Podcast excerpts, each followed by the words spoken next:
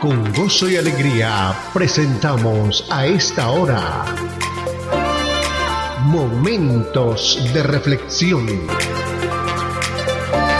A cargo del pastor Misael Ocampo Rivera. Bienvenidos a Momentos de Reflexión. Hola amigos, aquí estamos en nuestra cita diaria y el tema de hoy es Refugio en Dios. Libro de los Salmos capítulo 2 versículo 5 en adelante. En su enojo los reprende, en su furor los intimida y dice, He establecido a mi rey sobre Sión, mi santo monte. Yo proclamaré el decreto del Señor, tú eres mi hijo y me has dicho, hoy mismo te he engendrado, pídeme y como herencia te entregaré las naciones Tuyos serán los confines de la tierra. Las gobernarás con puño de hierro, las harás pedazos como vasijas de barro. Ustedes los reyes sean prudentes, déjense enseñar, gobernantes de la tierra. Sirvan al Señor con temor, con temblor, ríndanle alabanza, bésenle los pies, no sea que se enoje y sean ustedes destruidos en el camino, pues su ira se inflama de repente. Dichosos los que en él buscan refugio. Entonces por eso estamos hablando de refugio en Dios. La respuesta de Dios hacia el orgullo y el poder humano es instalar a su Hijo en Sión. Esto apunta a alguien más allá del Rey de Israel, a Jesús, el verdadero Hijo de Dios. Un día Él pondrá todo en su lugar correspondiente, pero hará esto ir primeramente a Sión, es decir, a Jerusalén, a morir por nuestros pecados. Besarle los pies, según el versículo 12, significa descansar en Él y vivir para Él. Si hacemos esto tendremos la certeza de que pase lo que pase, todo estará bien. Si no vivimos para Él, nos encontraremos luchando contra Dios mismo. Así que no existe refugio contra Él, pero solo existe refugio en Él. Amigos, este Salmo capítulo 2 es muy interesante. Es una palabra profética que fue revelada a través del salmista desde la antigüedad acerca del trabajo profético de Jesús, de Jesús que vendría, que nacería, que se presentaría como la salvación para el mundo. Pero también está hablando no solamente de esa era cristiana en la cual Él se va a levantar con un ministerio poderoso, va a ir por diferentes lugares para predicar y enseñar el mensaje, va a sanar multitudes, va a dar de comer a multitudes, va a traer esperanza a muchos desdichados y a muchos desvalidos, pero también va a levantar el enojo, la angustia, la persecución por parte de los celosos religiosos de su momento. Pero también está hablando de lo que sucederá posteriormente cuando Él regrese a la tierra, cuando regrese por segunda vez para ejercer su dominio sobre la tierra. Por eso las naciones estarán en confusión, las naciones estarán peleándose entre ellas, pero Él vendrá para hacer algo extraordinario, algo grande, algo poderoso. Nosotros tenemos que estar de parte de Él.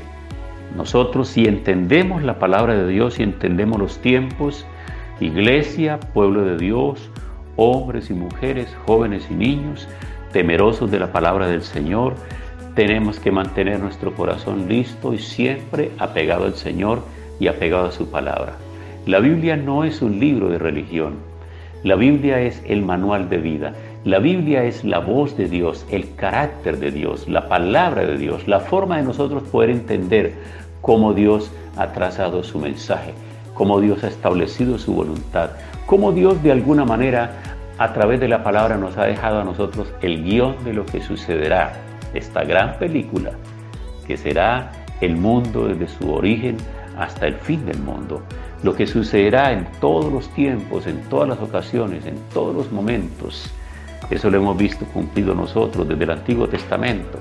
Los reyes que pasaron en los diferentes imperios que dominaron el mundo, luego ahora en la era cristiana, como han sucedido, como ha sido el devenir de las naciones, de los principales hombres de la política en el mundo entero y todo esto nosotros lo estamos viendo diariamente en las noticias, lo estamos leyendo en periódicos y revistas y pareciera que forma parte de la cotidianidad inadvertida de los seres humanos.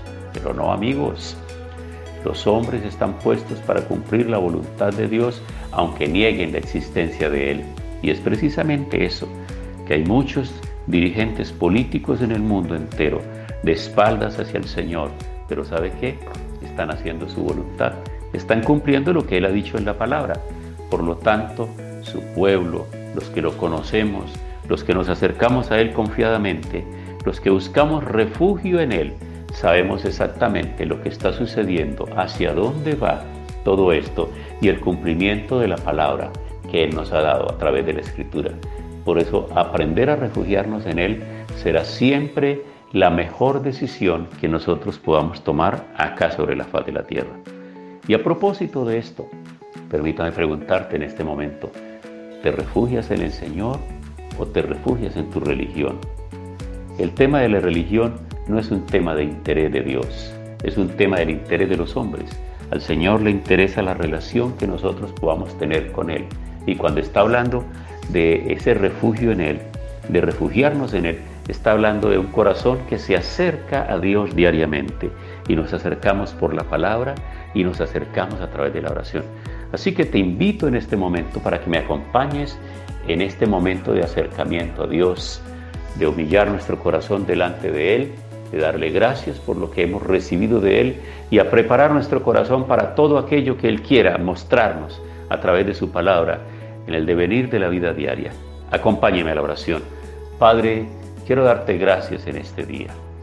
Tu palabra es veraz, es verdadera, es guía. Tu palabra es ese faro que alumbra en la oscuridad. Tu palabra es esa lámpara que ilumina nuestro camino. Tu palabra, quienes seguimos tu palabra, vamos por el camino con destino de eternidad, guiados por ti, enseñados, aconsejados dirigidos por el Espíritu Santo. Fortalece nuestra fe cada día. Te ruego por cada persona que me acompaña en esta reflexión y en esta oración, para que su corazón día a día esté más cerca de ti a través de tu palabra. Bendice, Señor, a cada una de las personas que participan de la oración en este día. Te ruego que tu gracia poderosa nos ayude, nos ilumine y nos fortalezca. En el nombre de Cristo Jesús. Amén pasó nuestra cita diaria. Momentos de reflexión. Momentos de reflexión. Si este tema y la oración han sido de bendición, compártalo con sus contactos para que ellos también sean edificados.